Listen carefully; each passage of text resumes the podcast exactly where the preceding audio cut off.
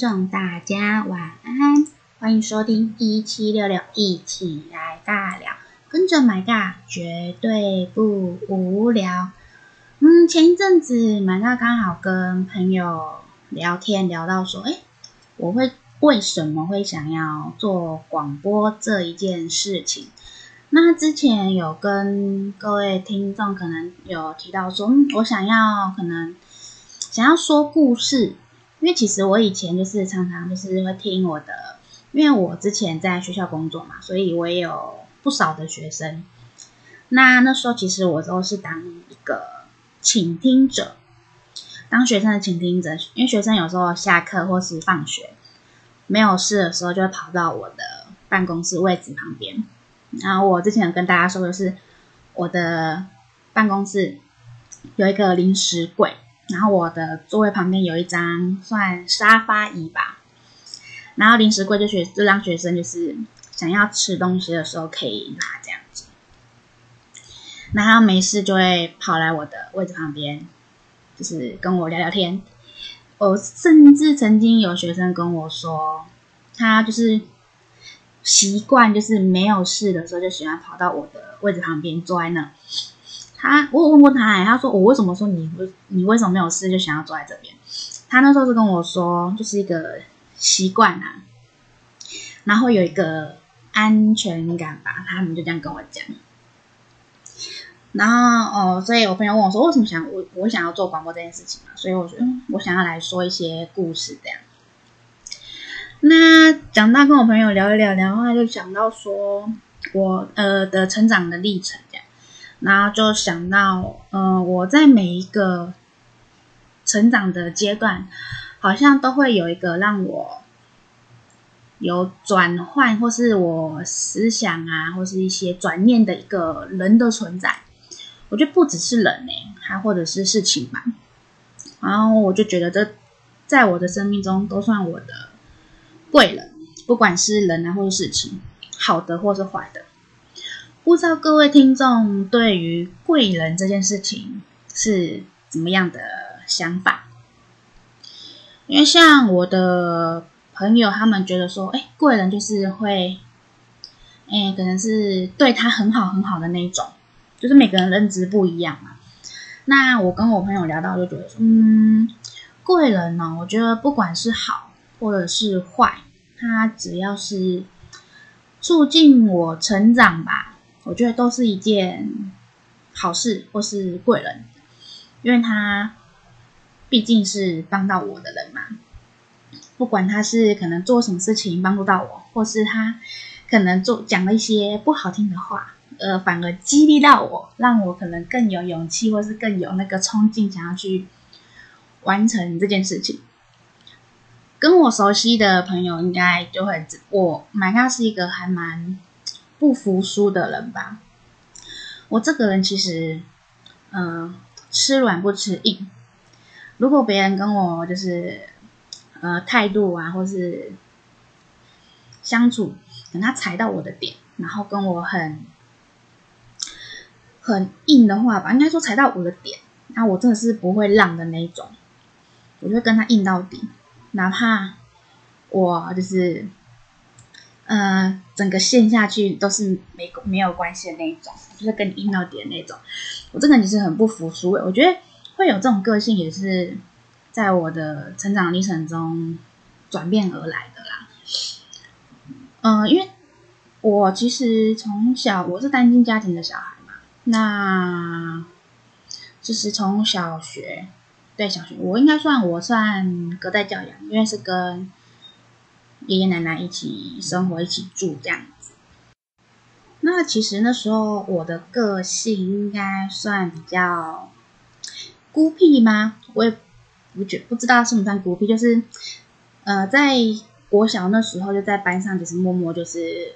在旁边的那种人，他也不会特别有什么特殊表现这样子。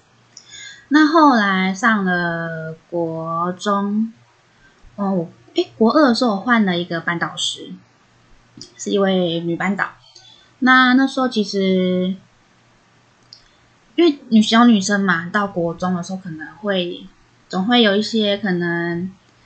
一些想法或是什么什么之类的。那我那时候其实都会跟班导去聊天，然后他常常会给我一些意见啊，或是等等之类的。因为因为回因为我就是下课回家，然后还要上学这样子，我一直回到家也没有什么特别的娱乐这样。那国中的时候有社团嘛？啊，我原本是参加直笛队吧，因为我对音乐其实还蛮喜欢的。国小那时候其实就有参加，我们以前升旗呀，现在的升旗好像是直接播音乐嘛，可是我在我那时候国小的时候是现场那种乐队要吹奏的那种，就是国旗呀、国歌啊、跟颁奖乐等等之类的。所以那时候我记得我国小是参加乐队。然后国中的时候本来是参加直笛队，可是后来好像因为一些因素，直笛队就没有继续。然后那时候那时候我就等于社团时间就转回去，我们刚好我们班导他有开一个社团的课，他是做那个串珠，也是手做的一部分串珠。啊我就是那时候我们班导的副社长，我跟我跟我班的班长嘛。我们就是正副社长这样子，那我觉得是那时候他开启我可能对于手作这一块的兴趣吧，就觉得哎，自己还对于这种动手 DIY 的东西我，还蛮喜欢的这样。我觉得那时候是也是我们班导哎，可能开启了我这一个这一个的这条路吧。因为观众应该也知道，我现在其实在做一些课程，也有来做那个。手作的教学这样子，我觉得那时候是那时候我班导师也算我的一个贵人吧。那我那时候国中我还有一个还蛮印象蛮深刻的一位老师是我的郭文老师，他呃人很好，然后其实很照顾每个学生。那因为我可能就是我是偏单亲，我是单亲家庭小孩嘛，他说其实他也有特别关心我的课业，或者说哎。因为国中到时候要考，我们那时候叫做基测吧，现在好像会考，我有点忘记，我们那时候好像叫叫基测。那其实也会对于我的课业需不需要额外去做加强等等之类的，然后他也会关心我这样子。然后那时候其实他还特别帮我去找了一些资源，就是可能资助我，可能诶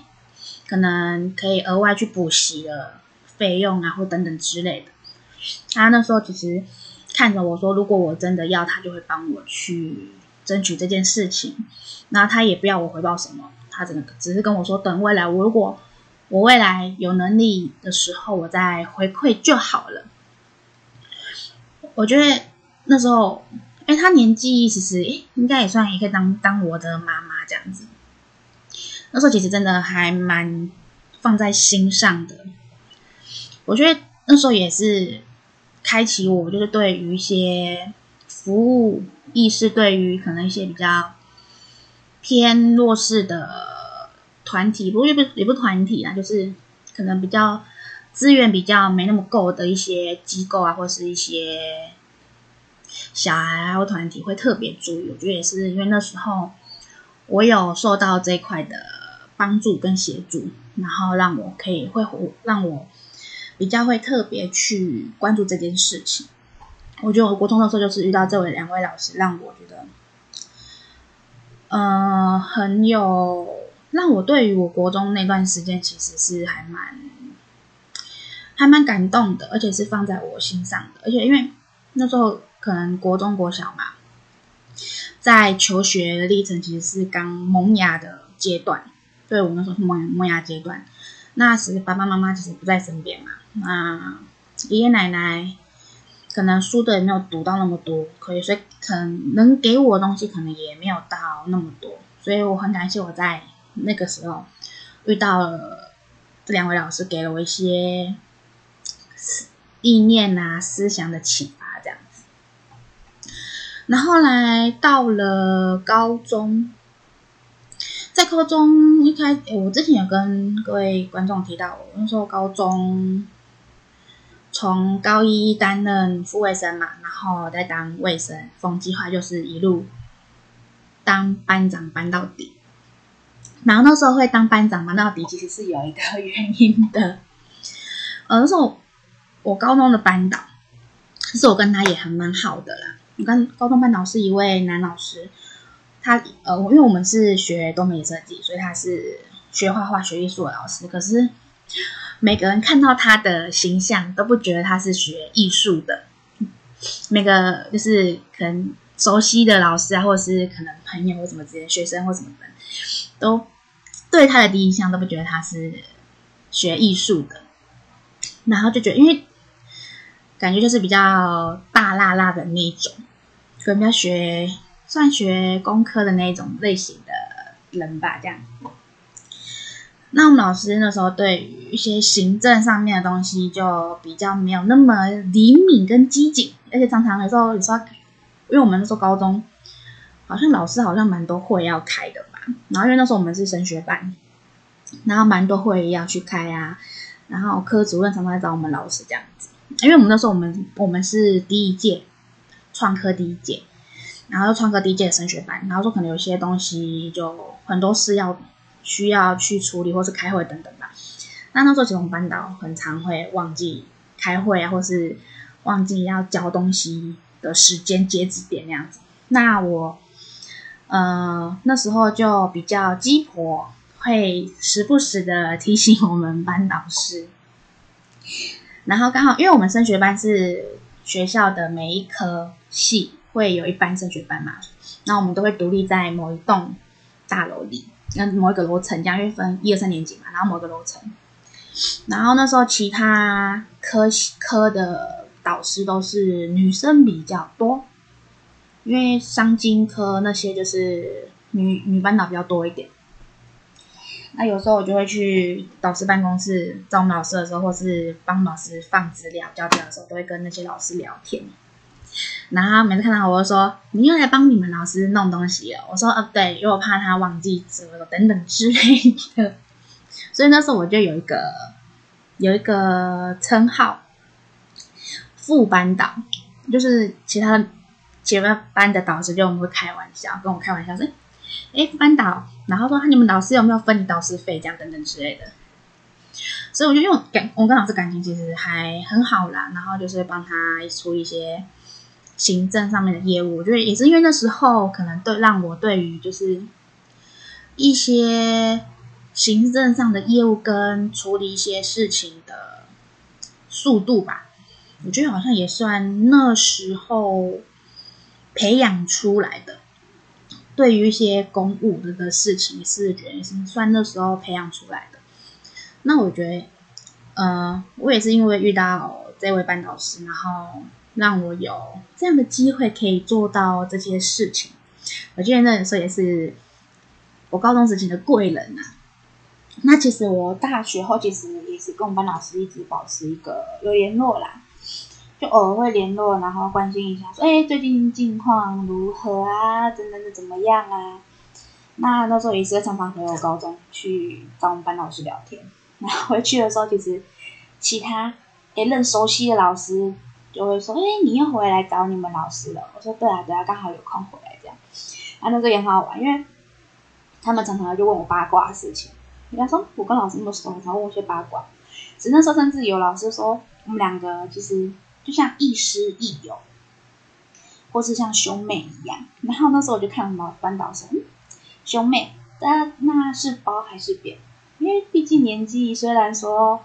老师也算年轻嘛，可是其实我们也差了十几岁这样子。我说那这样是把我说年纪，还是把你说年轻这样子？我觉得是一个蛮好玩的一个十七八高中对我来讲。那后来就升大学嘛。大学其实也有，我觉得每个，我觉得大学时有更多的贵人的事情发生在我身上啦。我觉得不管是人，我觉得很多事情也是我在搞在大学的时候让我转变很多想法跟更多的思维。那有什么了呢？那我就下段节目中再跟大家慢慢的聊喽。那我就先暂时休息一下，我们下段节目中再回来，拜拜。Hello，各位听众，欢迎回到一起来尬聊。刚刚上段节目中聊到，My God，在高中的时候，我的班导师是我的贵人。其实我觉得我在高中的时候，其实有让我找到一些我人生的一些价值，跟我可能我存在，也不用说存在，每个人其实每一个人在这个社会上，其实都有一定的价值跟生活存在的意义。就是这个要靠自己去，大家去寻找跟去思考。那我觉得我在高中的时候有找到我可能对于我未来想要做的一些事情，或者是工作或想法。我觉得在高中的时候其实有隐隐约影响我的一点这样子。因为高中我刚刚也有跟大家提，就是高中是担任班上的干部嘛，那。其实当干部，其实你想可想而知，就是要帮班上做一些服务，跟班上一些可能事务的一些处理这样子。那尤其当班长，班上可能班上的资讯啊，或是一些老师交代的东西，可能就是班长要帮忙去协助。我觉得可能是因为那时候当那比较重要的班班级干部，所以让我对于公共服务这件事情。是有意识的，而且其实我觉得我做得很开心，我有能力去帮大家做事情，我觉得对我而言，我是很开心的一件事情。因为其实我有跟一些学生，以前我学生知道说，对于付出服务这件事情，他们的想法是怎么样？因为其实跟我，呃，我在我。当老师那段时间带的学生，说两届的学生嘛，那跟跟我的想法其实就会有一点点思想的不一样。我们以前的时段，我还在玩社团的时候，其实我大学玩社团，那我们其实呃同龄的，就是我们对于系上啊，或是社团一些向心力，其实是很强的。就干部会为了社团去付出，为了系学会去付出，然后去做服务这样子。可是呃，比较偏年轻辈的，可能已经是一九，我接近两千年的那前后的小孩，他们对于公共事务的付出，好像的意识就是没有那么明显跟强烈。曾经，呃，我的学务长他曾经在他授课的班级。有问过一件事情，因为其现在学生玩社团的真的是越来越少。大学就是我以我以前学校为例子，真的是差很多诶。如果以我那时候跟现在的话，可能真的是差到一倍的那种。那我们学长他说，他曾经在他授课班级就问过说，嗯、你们放学就是学校放学后参加有参加社团的举手。我就想说，好像只有一个举手，而且是那个好像是参加自工团、自工队的学生，就只有一个。然后那他又在问，那放学后去打工的举手，因为可能不想玩社团，想去打工嘛。诶，可是他说打工举手的也不多诶，可能班上一般可能四五十个人，然后刚扣掉一个所有玩社团的。然后打工举手的可能也才十个吧，他这样说才十个而已，一个班可能五十个人，十个打工，那等于剩下的四呃五分之四都是放学就直接回家。然后我们学长也问他说：“诶，那你们放学回家也没有打工，也没有玩社团，回家做什么？”他们就说滑手机，然后说刷费，就这样。就是呃从这个。就是他们调查这样来看，我觉得，嗯，现在的学生好像对，呃，额外花时间去付出跟贡献，好像的意识就是没有那么强烈。你说玩社团呢，是玩自己喜欢的东西，那个撇开了嘛，因为毕竟是自己的兴趣跟想要去玩。可是相对于就是系学会比较偏向自治型组织的。的类型的话，其实真的是越来越少的学生会想要出来做这件事情。其实这一阵子也有回去我学校去找我的组长老师去聊聊天啦，然后就有聊到说，呃，我们学校那时候有我们学校有十二个系吧，十二个，然后听说有将近一半的系说没有下一届要出来去接手这样子，你知道听到心里只感觉，嗯，怎么会这样呢？距离我那时候我担任系学会的时候，其实也几年，我看一下，其实也差不多六七年吧。我毕业五年差不多六七年，对，六七年。然后就想，我那时候跟现在学生的想法，嗯，怎么会有这样的差距？因为毕竟时间没有差很远嘛。那这只是呃，对于可能最近。一件事情的感慨这样子，那那时候就对于公共事务就是有一些想法，所以后来进到大学，我对很多事情其实变得会比较主动一点点，因为其实我在以前的时候其实个性比较被动，很多事其实就是默默的，那有时候就是。给别人交代或者老师交代，我就默默的做，默默的处理。那很多是不是不是会主动去争取，或是主动去帮忙等等之类的那种。可是我就是因为高中可能接触了干部嘛，然后再到大学，因为我讲曾经说过我很喜欢乐器音乐这件事情，所以我那时候我就加入了乌克丽丽社，然后那时候也担任。社团的干部，我觉得也是因为我开始接触社团，然后接触干部，然后让我的个性变得会比较主动去争取我想要的事情。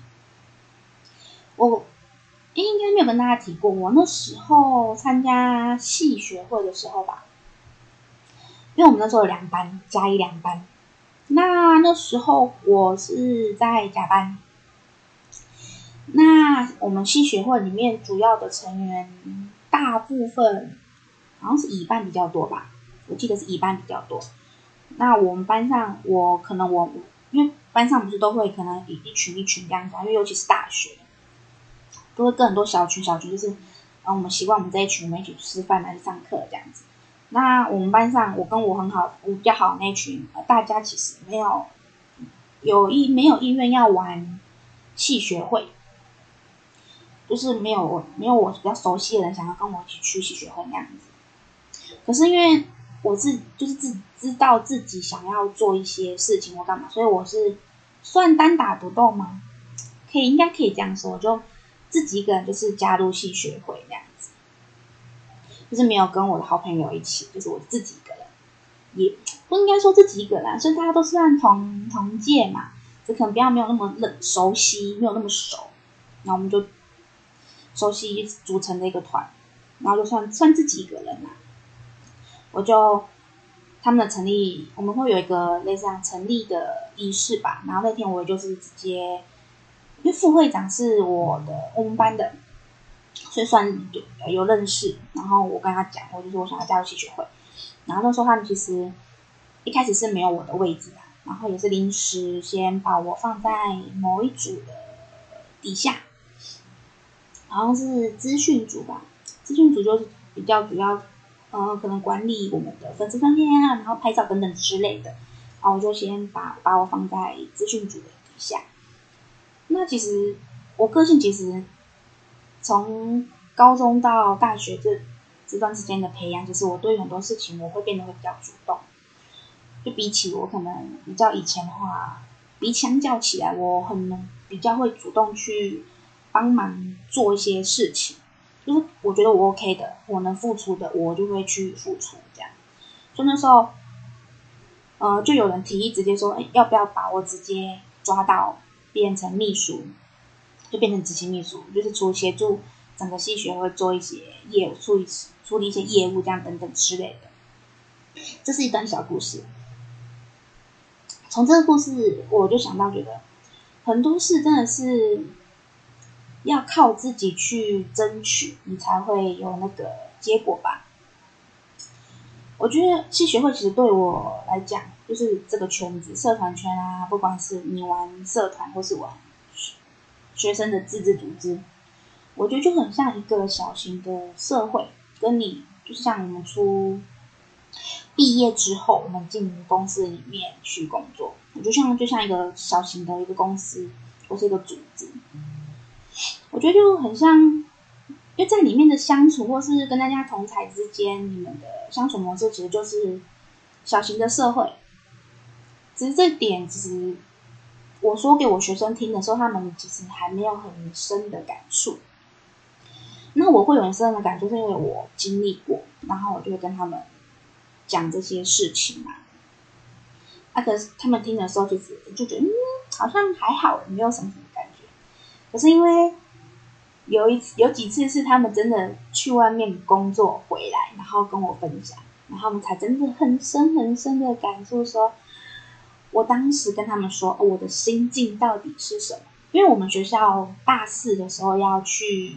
企业实习，所以，嗯，大四从大三课程就修完后，你大四要出去外面实习嘛，他只是有几天是要固定回学校，好像要听讲座跟跟。跟老师去做一个面谈吧，我记得是这样。然后跟老师可能去面谈完啊，或是讲座结束就跑来找我，算叙旧吧。因为可能因为他们出去实习，等于算出去工作嘛，然后也不不能常来回来学校，然后就找我，偶尔就回来找我聊天，然后就跟我聊聊这件事情，然后就觉得哦，那个感，他都很能体会我那时候的感触，然后我就看着他。我就说，默说一句，我说学生永远都是最幸福的。这一句话，我还是觉得很有很深很深的悸动在心上。因为你在当学生的时候，你有犯错的机会，人家会原谅你，老师都会包容你。虽然有时候我可能我学生犯错，我会有时候我的脸色就会不好看，然后会碎碎念的那一种。之前有一集。跟我学生聊天的那一集，大家应该知道，就是我会很常会碎碎念那样子。可是我对人还是很好的，虽然常常他们会抹黑我说我很凶，可是这个就是学生身份对我来讲，真的是一件很幸福的事情，因为你出出到社会之后。你可能就没有那么多可以去犯错的机会，有甚至可能你犯错了，你就这份工作就没了，你隔天就不用来上上班的那种，我相信一定都有。所以我常常把这件事情会跟我的学生说：你现在你做这件事情，你勇勇于去面对，你都还有去做修正的机会，至少你敢来面对这件事情，而且是训练你就是处理事情的态度。跟方法，哪怕是错了也没关系，因为你还是学生，老师们都会协助你跟帮你。只要出了社会，你可能就没有这么多的机会可以去学习。我相信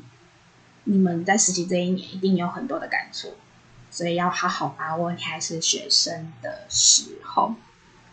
哦，讲到这个，我就心情好好揪哦。因为其实从我学生踏入我第一份正式工作，就是也是算回我学校去工作，就是那个心态转变，其实有一点点的小复杂。可是我觉得，因为那时候找我回去学校工作的是我的老师嘛，我觉得我也很感谢他，因为他也是我生命中一个很大的贵人。我觉得很感谢他找我去学校。工作，然后让我对有些事情有更不一样的想法跟思维啊。我觉得那我在学校工作的时候，其实也改变我蛮多，是一堆一些不是一堆，是一些想法跟思维的。那有什么呢？我就下段节目中再跟大家好好聊聊喽。我每次都觉得时间都不够，不能跟大家好好说说我的心情，没关系，我就下段节目中。再回来跟大家好好的聊聊喽，拜拜！欢迎回到一起来尬聊。刚刚前段节目中聊到，呃，我回学校工作是因为我老师叫我回去。嗯、我那个老师是我大三才跟他算比较熟悉，开始熟起来。因为大一大二那时候接触到的社团，就是跟他比较没有那么接触。那因为我大三我就加入学生会嘛，然后因为他是带学生会的老师，然后就跟他比较开始比较熟悉。然后说到毕业之后，然后就问我说，学校刚好某一个单位有职缺，是诶，算不是他的单位，是另外一个单位，算是同一个。处室底下，只是别组这样子，然后我们就老师就问我，还有首长就问我说我要不要回去。然后其实那时候他们说叫我们就先叫我先回去，那看有没有机会，就是我可以再到我熟悉的单位去这样。那反正那时候我就说好吧，那就先回学校去工作一阵子。那那时候刚回去的时候是带一个自工队。呃，这算比较以前我比较没有接触到的性质。虽然说以前我还是学生的时候，我有担任过国际自工的角色这样子。可是说，毕竟说你要带一个自工队，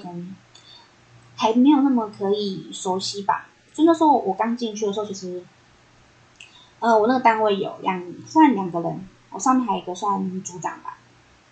那他也是我的老师，是以前可是虽然说是老师，可是以前跟他没有比较没有直接接触。就知道彼此这样子，然后因为他那时候只剩一个月就要离开了，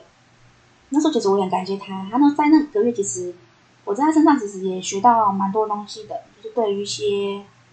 嗯、呃，因为毕竟我觉得，毕竟志工团跟自治组织还是会有一点点的不一样，就可能对于一些事情的想法，很主动度或是思考的。方向或是思考的，就是逻辑会有一点点不一样，因为毕竟还是性质的关系，还是会有点差别嘛。虽然说可能都是大家就是出来做服务这件事情，可是毕竟你可服务的对象跟你出发点跟你的要呃那个起始那个思维都是不一样的，所以还是会有一些些的差距。我很感谢那时候他在那个月，他给我很多的一些想法，跟他，因为他在那个单位待了九年，八九年也很久，等于是那个单位创创创的单位的时候，他就是在那里，所以我很感谢他说给我一些对于自工团要带领他们要怎么去做的一些思维模式，因为毕竟我是社团出来的嘛，自治圈出来的，所以。一些想法可能，诶，就突破我以前可能思考方式、思考的逻辑，拿来跟他可能去交换我们的经验，然后我们就是有理出一些，诶，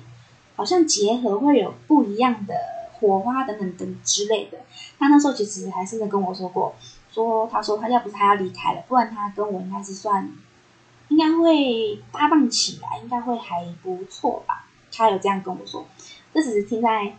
只听在任何一个人心里，其实都是还蛮开心的一件事情，就是你被人家认同这件事情。我也很感谢那位老师这样子。然后我在那个单位待一年，还有就调单位到我熟悉的单位，就是带社团圈的那个单位这样子。那也是我学长跟我的老师，就是我组长，然后给了我这个机会，让我调到那边去，然后就待了。在那单位待两年，因为我总共在学校工作三年啊，一年头一年是在一个单位，然后后面就是在我比较熟悉的那个单位，就带我的以前我担任过的社团学生会这样子。然后那时候其实一开始开始带学生社团的时候，就是呃头一年进到志工团，其实那个心态还没有那么奇怪，因为毕竟是我不熟悉的。的领域嘛，所以那时候带学生就不会，虽然我那时候我也算在学习状状态中。那因为后来我到那个单位，那接触到的社团的性质是我以前完全做过的，有领域相同嘛，所以有时候就会变成会有学姐那种的思维会在里面，可是。这个对我来讲，我知道是不太对的，因为毕竟，呃，学长姐的角度跟老师的角度还是会有差别的。所以那时候，其实我一直让自己要很赶快去调试这件事情，因为其实说说直接说白一点，你我那时候当学生，你玩社团是为了自己开心，所以有时候可能有一些事情你不会去太顾忌或干嘛，你想做就做。因为我们常常说学生自治，我想要做什么就做什么。可是我今天跳脱了那个角色，我今天是他们的老师。虽然说我以前是他们的，经历过他们的一些事情，可是有些事情可能我要引导他们一些观念，因为毕竟我还是在这个这间学校工作，所以有些思维跟想法还是得站在学校的立场去想。可是有时候因为我当过学生。我知道学生可能他们对于跟什么事情会有一些可能想法跟意见。那我今天是站在学校立场的话，可能我要去跟他们会有点相反吧，因为有时候立场本来就是会有对立这一件事情。所以那时候我要调试这件事情，所以，呃，我那时候我的组长其实给了我很多的想法，让我去去思考。这件事情，就是我很感谢我的组长给我很大的空间去做我可以做的事情。他其实有点算放权，也不放权，他就是给予我很大的空间，让我去做我想要做。因为我要做什么事的时候，其实我会跟他去做一个讨论，我会把我的论点跟他讲。啊，因为毕竟可能我。我走过那一段，所以有些事情可能觉得，哎，好像可以做一点改变。可是因为你可能没有人敢去，不说敢啊，因为毕竟可能大家会有惯性，就是哎，造就、造就、造就这件事情，就是惯性，并不是说不敢去改变，就是变成一个习惯跟惯性而去，而而没有去做一个更新或干嘛。可是我那时候我就，我还是学生的时候，会就会有这种想法。然后也借这个机会，我又回到这个地方，好像可以实现我那时候我想要做的一些事情。所以有时候我就会跟学生去讨论，因为我之前跟大家提过，我我我不会设限设限学生的思考跟创意。你们他们有任何的想法啊，尽管提出来，我们来讨论。那你们提出来，我一定会答及嘛。因为我可能觉得哪边不合理，我说你们怎么解决？因为毕竟我可能还虽然说年年纪算相仿，毕竟可是我还是比他们长了几岁，而且比他们看更多了，看更多届，所以有时候想法一定比他们更多，可能转的比较快，所以就跟他们讨论。那有时候提出我的想法，他们觉得好像可以接受，然后他们觉得好又可以这么做，然后就跟我们组长去做一个讨论，这样子。所以我觉得我在我学校工作那段时间，其实也训练了我还蛮多，呃，敢直接去提出自己想法这件事情。其实，嗯、呃，去说话批评，其实很多人都会。可是你要把一件事情说的完整，或是把你想要的东西去。诉说出来其实很难呢，那你说你要说给人家懂，然后懂又是一回懂是一回事，让人家认同其实又是一回事。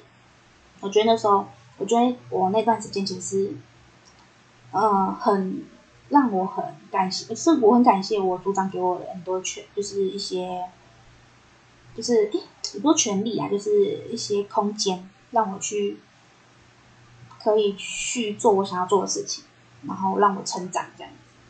子。那我很感谢我的组长，虽然说我现在离开那间学校，我曾经因为我跟我组长其实就很像，就是妈妈女儿，因为我组长年纪其实跟我妈妈年纪差不多，就很像妈妈跟女儿这样，有的时候聊天干嘛。然后那时候他写写了一张，说我离开他都，我离开的时候他写了一张卡片给我。然后他上面就是有提到说，嗯呃，就说很可惜，就是不能继续当同事。可是他也很开心，说我离开那边可以去做更多我想要做的事情。还有说，毕竟这边可能没办法发挥我的长才。他就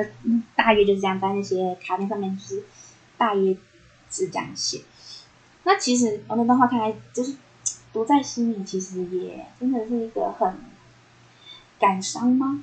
我觉得应该说感伤，说应该算一个算个激励。我觉得是一个被也是被人认同的一件事情，让我可以更有动力跟跟那个。冲劲吧，去做可能我想要做的事情。就是后来，因为我之前跟大家提到嘛，因为我是因为去年疫情的时段，我还做转职这件事情，其实也算很有勇气这件事情。前面几集有跟大家有细聊这件事，如果大家有兴趣的话，可以去听听我那时候的想法啦。为什么？敢在这个时的时间点去做转换跑道的动作呢？可是我也因为做转换跑道这件事情，而让我又更遇到更多的贵人。这样，我应该应该都知道一个学姐吧，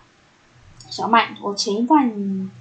节目的主持人严小麦，我觉得她也是我的一个贵人。因为我那时候一离开后，她其实就有，因为她其实我很多外务嘛。他就是那时候就看我离开，就找我去算打工吧，支援几场活动。十月的时候，就是一时间点，就是我去年九月离开，然后十月马上他找我接两场。我说好吧，反正我本来就想说，可能休息一个月，而且刚好十月是我的生日，我是天秤座的小孩。反正十月，可能十月反正就想说休息一个月，然后可能就打工就去玩玩嘛。然后也是因为。小麦，然后我认识到呃这间公司现在公司，然后现在的执行长，然后开始就是后面的一些合作这样子，我觉得就是真的是一个环环相扣的事情。有时候有时候不管是事情或者是人，像我就是就转职这件事情来讲，我因为我做了转职这件事情决定，而让我后来认识到我现在的一些人跟领域。因为说真的，我现在的生活圈有蛮大一部分是跟以前不是重叠的，都算新的领域跟新的事物这样子。我觉得这个呢，真的是你有做了这个决定，然后才进而让你接触到这些这些事情。所以有时候事情的好坏，我都觉得没有一定。因为虽然说我那时候我做。其实我那时候做转职这件事情，是家里没有很认同。虽然那时候我是先斩后奏，我已经是已经是离职，已经在家里休息的时候，我才跟我的妈妈讲说：“哎，我离职了，